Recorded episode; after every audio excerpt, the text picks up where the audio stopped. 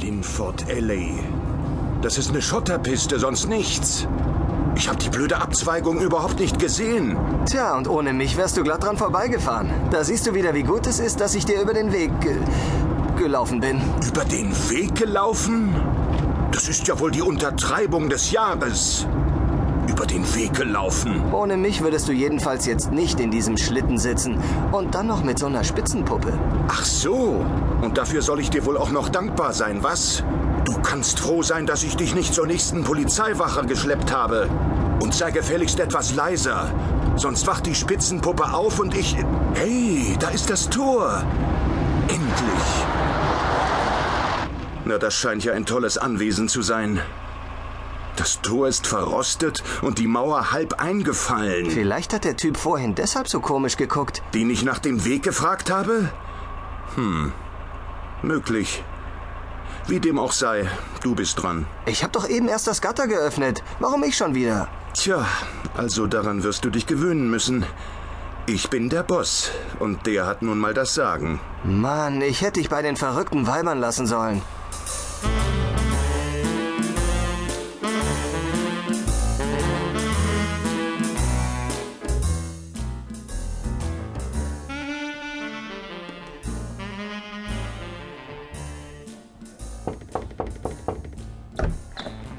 Guten Tag.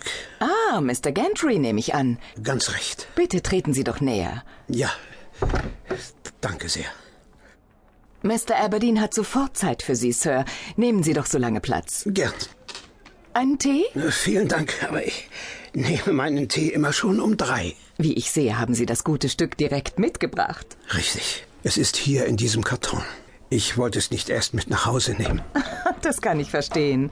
Ich bin Ihnen wirklich äh, sehr verbunden, dass Sie sich der Sache annehmen. Sehen Sie es als bereits erledigt an. Mr. Gentry, darf ich Ihnen Mr. Aberdeen vorstellen? Sehr erfreut, Mr. Aberdeen. Gerade sagte ich Ihrer Sekretärin, wie froh ich bin, dass Sie den Auftrag übernehmen wollen. Alle anderen Transporteure der näheren Umgebung haben abgelehnt. Und wie ich Ihnen bereits am Telefon sagte, das Kurierbüro Aberdeen hatte schon weitaus unangenehmeres Frachtgut zu transportieren. Bitte gehen Sie doch schon mal in mein Büro. Ich bin in einer Sekunde bei Ihnen. Gut. Gab's Probleme? Und ob. Das war gerade Mr. Wheeler. Oh nein, bei seiner Lieferung ist doch wohl nichts schiefgelaufen. Mr. Wheeler war kaum zu beruhigen. Er sagte mir, dass eines der chinesischen Exponate bei der Lieferung fehle. Eine Katastrophe. Wer war für den Transport zuständig? Brian? Nein, Kenneth. Oh, nicht schon wieder Kenneth. Das ist jetzt das dritte Mal, dass er sich was unter den Nagel reißt und verhökert. Er kann sich einen neuen Job suchen. Dabei machte er so einen zuverlässigen Eindruck auf mich. Auf mich auch. Das ist das letzte Mal, dass ich einem Tagedieb wie ihm eine Chance gebe. Ruf doch bitte die Zeitung an und gib eine Annonce auf. Mach ich. Danke, Süße. Ich bin dann bei Mr. Gentry und seinem letzten Klienten.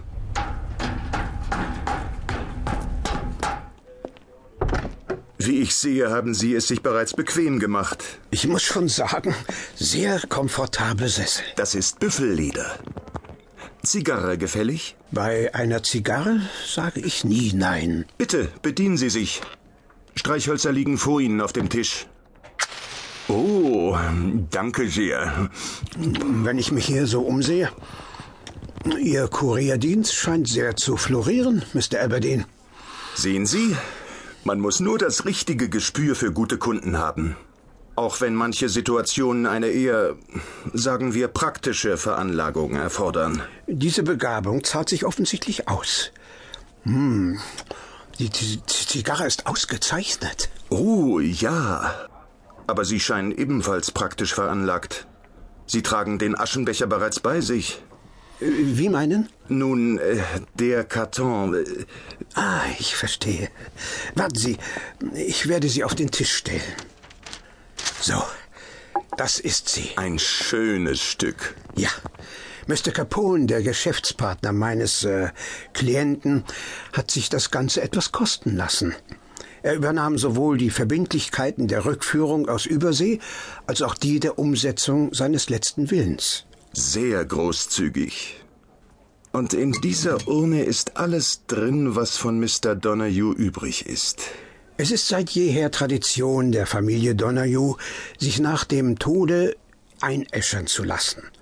Mit dem jungen Sir Scott endet nun allerdings diese Tradition, Warum? weil er der letzte lebende Donahue war. Mit seinem Tod ist das Geschlecht des Hauses Donahue erloschen. Sie waren Anwalt der Familie? Der Notar, Mr. Aberdeen. Aber auch das ist schon einige Jahre her. Als ich in den Ruhestand trat, war das Anwesen der Donahues bereits unbewohnt. Die Asche des vorletzten Familienmitgliedes, des Vaters, wurde dort vor sieben Jahren beigesetzt. Und nun kehrt der jüngste Spross zurück. Sir Scott verließ England vor gut zehn Jahren und blieb in den Vereinigten Staaten. Sein Vater hatte bis zuletzt gehofft, dass sein Sohn eines Tages mit einer eigenen Familie auf den Landsitz zurückkehren würde. Woran ist Scott Donahue gestorben? Mr. Capone schrieb in seinem Telegramm an mich, dass Mr. Donahue bei einem tragischen Autounfall ums Leben gekommen sei. In seinem Schreibtisch habe man das Testament gefunden. Darin erwähnte er mich als Familiennotar. Überdies äußerte er den Wunsch, nach seinem Tode eingeäschert und auf dem Anwesen der Donahues beigesetzt zu werden. Der Mann hat vorgesorgt. Und der Kurierdienst Aberdeen soll den Guten zu seiner letzten Ruhestätte bringen? Sie müssen wissen, dass die Donahues das sind oder waren, was man gemeinhin als verarmten Adel bezeichnet. Darum habe ich auch kein Bestattungsinstitut mit der Aufgabe betraut. Weil es zu teuer gewesen wäre. Allein die heutige Einäscherung in Portsmouth war sehr kostspielig. Verstehen Sie mich nicht falsch, aber ein Kurierdienst reicht für diese Belange völlig aus. Mr. Capone bezahlt sowohl meine als auch Ihre Unkosten. 80 Pfund sind für den Transport veranschlagt. Und wo liegt das Anwesen der Donahues? Etwa 120 Meilen von hier, östlich von Oxford, in Aylesbury. Aylesbury? Ja, war ich schon. Nette Stadt. Hab dort im Kingset mal eingehoben. Ist ein paar Jährchen her. Etwas außerhalb befindet sich der Landsitz der Donahues. Ein recht ansehnliches Stück Land mit einem großen Herrenhaus. Und dorthin soll ich die sterblichen Überreste von Sir Scott bringen? So ist es, Mr. Aberdeen. Sie erhalten von mir die Schlüssel und einen Plan, wie Sie dorthin gelangen. Die Gruft der Familie befindet sich. Im Keller des Hauses. Wo. äh, woher? Nun, ich glaube kaum, dass die Pokale mit den verblichenen Donahues auf dem Kaminsims stehen. Nein, in der Tat nicht. Dann übernehmen Sie den Transport? Ich übernehme den Transport. Ausgezeichnet. Wenn ich nur einen kurzen Blick in die Urne werfen dürfte. Sie, Sie, Sie wollen, dass ich die Urne. Wenn es nicht so viele Umstände macht. Nein, es macht keine Umstände. Nur verstehe ich den Zweck Ihrer Bitte nicht. Ich weiß, es mag für Sie albern klingen, aber äh, ich habe meine Gründe. Also gut.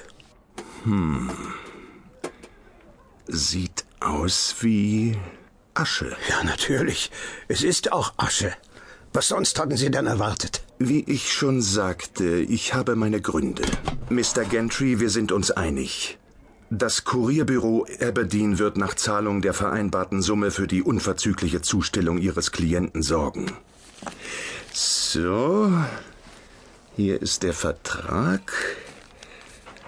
Wenn Sie dort rechts bitte unterschreiben würden. Ich hätte noch ein kleines Anliegen, Mr. Aberdeen. Schießen Sie los. Nun sehen Sie, auch wenn die Donahues nicht mehr unter uns weilen, so fühle ich mich doch dazu verpflichtet, ihre Interessen auch über den Tod hinaus zu wahren. Was heißen soll? Da niemand die Urne in Empfang nehmen wird, erfahre ich folglich auch nicht, ob Sie sie wirklich dort abgeliefert haben. Ah, mir geht ein Licht auf. Über dem Eingang zur Familiengruft ist ein Spruch in den Stein eingelassen. Gar nicht dumm. Mr. Gentry, wenn ich wieder in Southampton bin, werde ich Ihnen das Sprüchlein aufsagen. Zufrieden? Äh, wo soll ich unterschreiben?